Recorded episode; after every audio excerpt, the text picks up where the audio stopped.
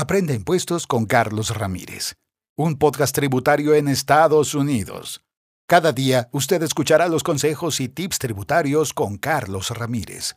Abróchese bien el cinturón y únase a este viaje de conocimientos y aprendizaje diario. No olvide suscribirse para que cada día esté más cerca del éxito. Hola, mi nombre es Carlos Ramírez, Enroll Agent, experto preparador de impuestos.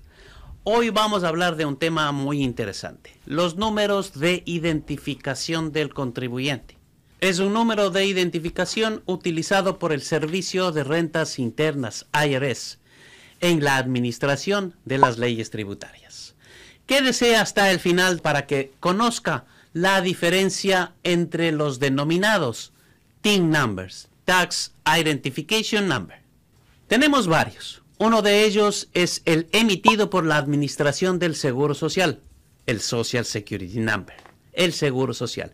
Mientras que el IRS emite todos los demás TIN, Tax Identification Number.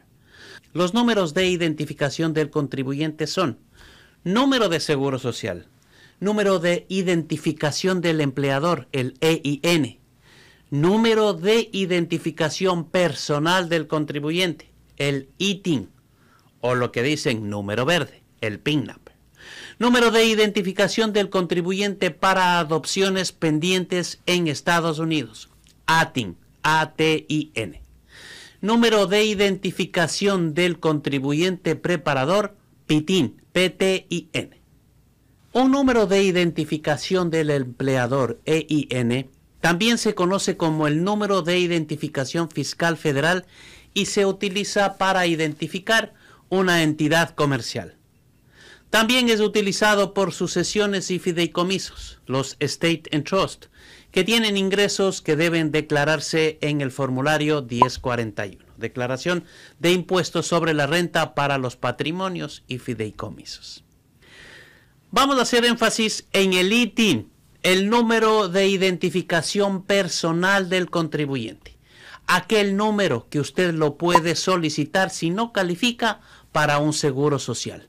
Tiene nueve dígitos y es emitido por el IRS. Hay individuos que requieren un número de identificación de contribuyente estadounidense para propósitos fiscales a nivel federal, pero que no tienen y no son elegibles para obtener el seguro social.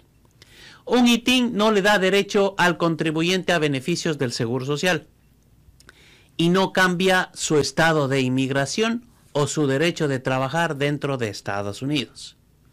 Los individuos que presentan declaraciones de impuestos federales utilizando el número ITIN no son elegibles para el crédito de ingreso por trabajo, Earned Income Credit, el EITC.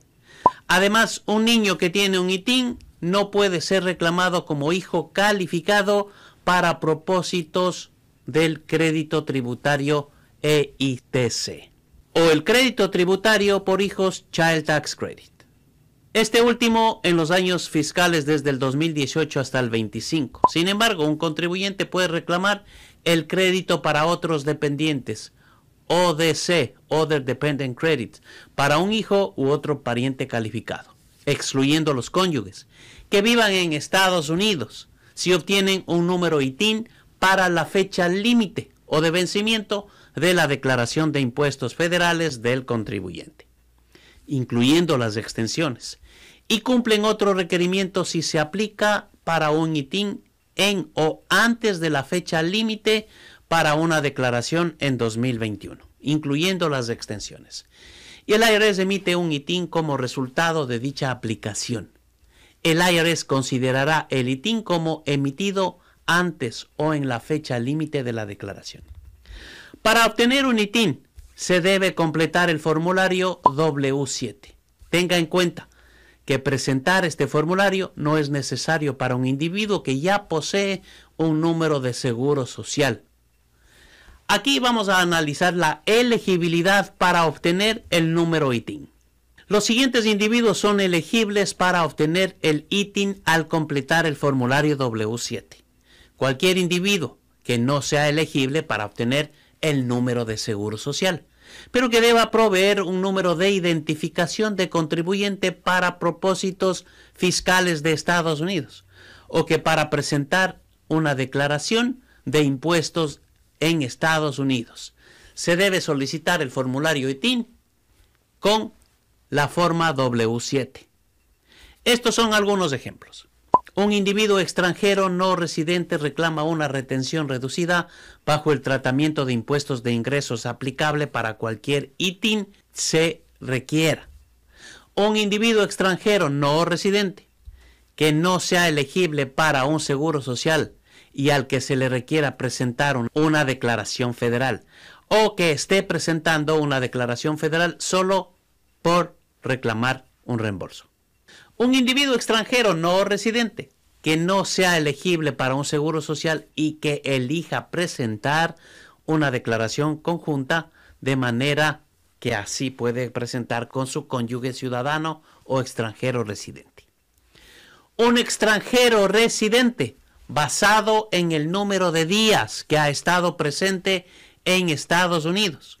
Esto se le conoce como la prueba de presencia sustancial que deba presentar una declaración federal, pero no sea elegible para un seguro social. Las personas indocumentadas que trabajan y viven en este país califican para este punto.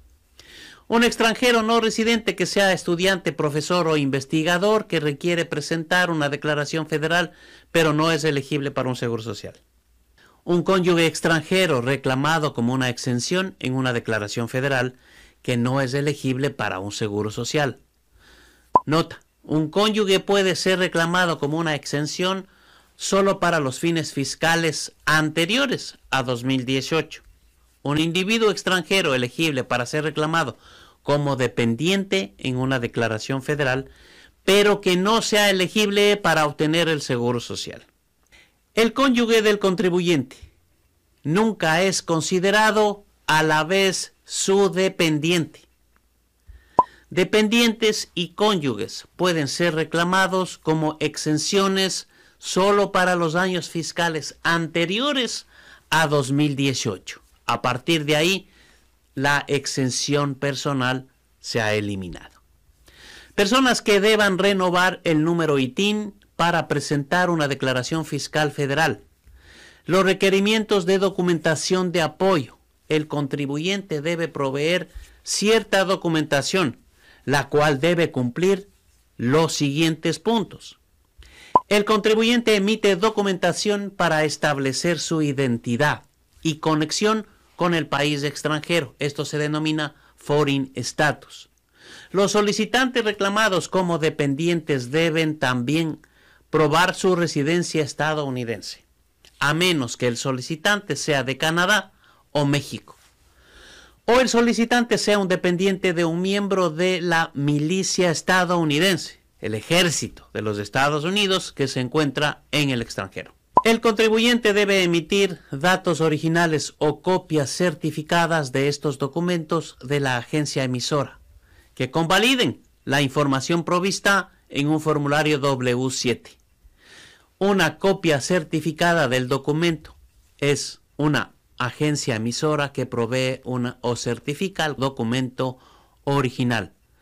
El CAA, agente certificado de aceptación, puede ayudarlo. Le contribuiremos con una lista y un link para que pueda conseguirlo.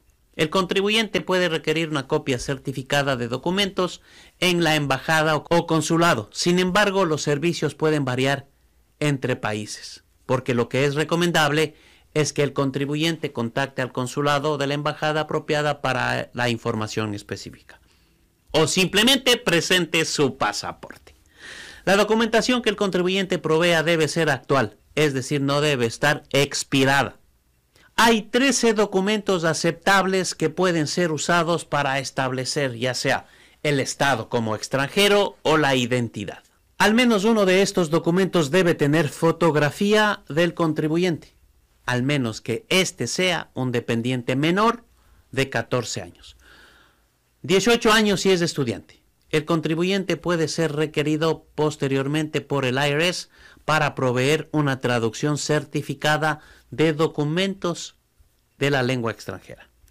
Los 13 documentos aceptables mencionados previamente se enlistan que es un pasaporte, solo el documento independiente le sirve para verificar su identidad y para verificar su extranjería. Las fotos de identificación del Departamento de Inmigración de los Estados Unidos. Una visa emitida por el Departamento del Estado de los Estados Unidos. Una licencia de conducir estadounidense. Una tarjeta de identificación de personal militar estadounidense. Una licencia de conducir extranjera. Tarjeta de identificación de personal militar extranjero.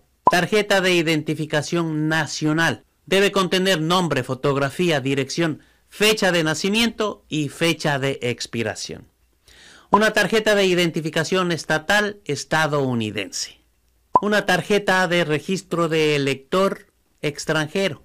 Un certificado de nacimiento civil extranjero registros médicos válidos solo para dependientes menores de 6 años. Registros escolares válido para dependientes menores a los 18 años si es estudiante. Los solicitantes reclamados como dependientes que necesitan probar la residencia estadounidense deben probar documentación original si el pasaporte no tiene fecha de entrada a los Estados Unidos pueden usarse para establecer el estado de extranjero solo si los documentos son extranjeros. Si el contribuyente emite un pasaporte válido original o una copia certificada por la agencia emisora. No se necesita enviar ningún otro documento de la tabla, a menos que el pasaporte sea para un dependiente y no incluya una fecha de entrada a los Estados Unidos. La prueba de residencia en los Estados Unidos para solicitantes que son dependientes.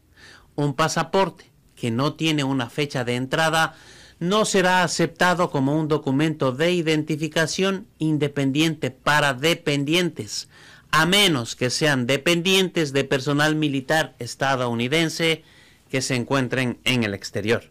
En estos casos, los solicitantes serán requeridos a enviar al menos uno de los siguientes documentos originales, además del pasaporte, para probar su residencia estadounidense. Si es menor a 6 años, un registro médico estadounidense, registro escolar, tarjeta de identificación estatal estadounidense que enliste el nombre del solicitante, una dirección en Estados Unidos o una visa estadounidense. Si tiene menos de 6 años, pero es menor a los 18 años de edad, un registro escolar estadounidense, tarjeta de identificación estatal estadounidense o licencia de conducir que enliste el nombre del solicitante, una dirección en Estados Unidos o una visa estadounidense. Si tiene 18 años o más, un registro escolar estadounidense, declaración de cualquiera de la propiedad estadounidense, factura de servicios para propiedad estadounidense, o una declaración bancaria, una tarjeta de identificación estatal estadounidense, o licencia de conducir que enliste el nombre del solicitante, dirección en Estados Unidos o una visa estadounidense. Existen requisitos adicionales de documentación como el registro civil de nacimiento, se requiere un certificado de nacimiento original si es solicitante, este es menor de 18 años y no ha provisto un pasaporte válido. Pasaportes y tarjetas de identificación nacional. Estos documentos serán considerados actuales solo si su fecha de expiración no ha pasado antes de la fecha en el que el formulario W7 fue enviado.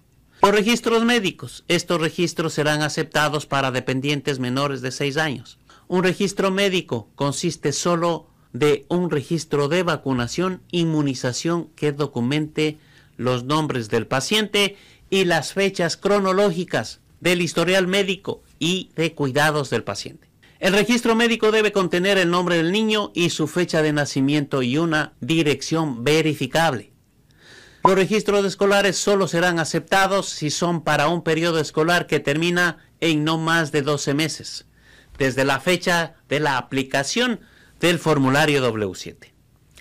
El registro escolar debe consistir en un reporte oficial o transcripción emitida por la institución educativa o el equivalente a un Ministerio de Educación. El registro escolar debe además estar firmado por un funcionario escolar o del ministerio. El registro debe estar fechado y contener el nombre del estudiante. El plan de estudio con calificaciones a menos que sea menor a seis meses. Fecha de periodos de calificaciones a menos que sean menores de seis años. Para un periodo que termine en no más de 12 meses desde la fecha de aplicación del formulario W7 y el nombre y dirección de la institución educativa. Para que todos estos documentos estén en orden y usted pueda obtener su número ITIN y este sea efectivo, debe buscar un agente certificado de aceptación. Aquí le proveemos el enlace, el link para que usted busque uno que esté cerca a su domicilio. Además, recuerde que los agentes certificados de aceptación pueden verificar y fotocopiar la documentación. De esta manera usted no se quedará sin su pasaporte. Este proceso dura aproximadamente entre 4 y 12 semanas, dependiendo de la demanda de números ITIN de los contribuyentes. En el enlace que le hemos puesto para hacer con tiempo las renovaciones de los números ITIN. Si usted hace en la temporada de impuestos, esto va a retrasar más de tres meses que usted pueda recibir su reembolso. No olvide que los números ITINES son específicamente para declarar impuestos en los Estados Unidos. Busque un preparador de confianza que le ayude con todos estos trámites. Hacerlo usted mismo podría llevar a que esto demore más, porque podría cometer errores. Muchas gracias. Y seguiremos hablando de sus impuestos en Estados Unidos. Muchas gracias. Aprende impuestos con Carlos Ramírez un podcast tributario en Estados Unidos. Cada día usted escuchará los consejos y tips tributarios con Carlos Ramírez. Abróchese bien el cinturón y únase a este viaje de conocimientos y aprendizaje diario. No olvide suscribirse para que cada día esté más cerca del éxito.